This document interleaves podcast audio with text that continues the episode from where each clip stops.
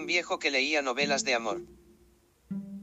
Esta novela fue escrita por Luis Sepúlveda Calfucura nació en Ovalle, región de Coquimbo, 4 de octubre de 1949 y murió en Oviedo, Asturias, el 16 de abril del 2020. Fue un escritor, periodista y cineasta chileno, autor de cuentos y novelas. Residió en Gijón, España las últimas décadas de su vida hasta que murió por COVID-19. Trata de Antonio José Bolívar Proaño, él vivía en el Idilio, un pueblo remoto. Llegó ahí con su esposa Dolores Encarnación del Santísimo Sacramento Estupiñano Tabalo luego de haberse ido de su hogar por los rumores que se esparcían sobre ellos por no poder quedar embarazados, hartos de esto se marcharon. Se fueron a la misma selva donde pronto habitarían los Suar, cuando los Suar encontraron a la joven pareja decidieron ayudarlos a sobrevivir en esa agresiva selva, como cazar y recolectar alimentos, dos años después por consecuencia de las fiebres y consumida hasta los huesos por la malaria, la mujer de Antonio José Bolívar falleció, aún así este se quedó con la tribu. Siguió aprendiendo de ellos al igual que de la naturaleza en vez de destruirla e invadirla como los cazadores y buscadores de oro que llegaban a la zona, desde Estados Unidos.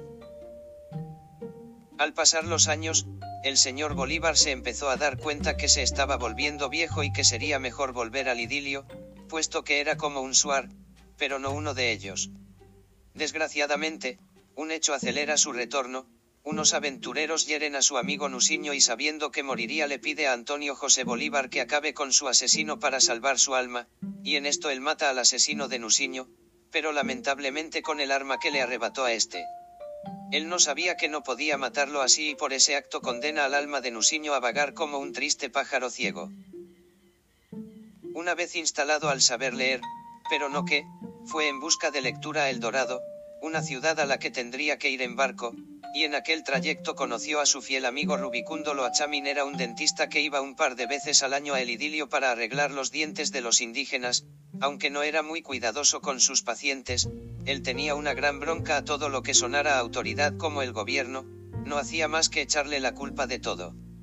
El doctor Loachamin se ofreció a llevarle sus novelas de amor luego de que el viejo haya decidido que esa era la lectura que prefería, por una parte, Antonio José Bolívar era el más experimentado del pueblo, conocía la selva como la palma de su mano al derecho y al revés. Por otra parte, más de una vez le tocó desmentir los prejuicios del alcalde quien era un hombre gordo, al cual lo llamaban babosa porque desde que llegó a el idilio no paraba de sudar. Todo el pueblo lo odiaba porque lo único que hacía era cobrar impuestos y vender permisos para poder cazar o para pescar, además que, por cada cosa que pasaba les echaba la culpa a los indígenas. Luego de un par de ataques por parte de una tigrilla, un grupo de hombres incluyendo al viejo y al alcalde, fueron en busca del cuerpo de Miranda que yacía en la selva. Posteriormente encontraron su cuerpo y el de otro hombre, también asesinado por la bestia, no obstante, el viejo sabía que el único capaz de cazar a la tigrilla, además, sería un gran desafío para él. Cuando estuvo solo salió en busca de la tigrilla, al encontrarla ésta lo acorraló y entonces le tocó idear un plan. Sabía cómo se movía el animal, así que, Solo espero el momento preciso, finalmente la logro cazar después de que pasaran un par de cosas. El viejo la acarició, ignorando el dolor por su herida, y lloró avergonzado, sintiéndose indigno, y en ningún caso vencedor de esa batalla.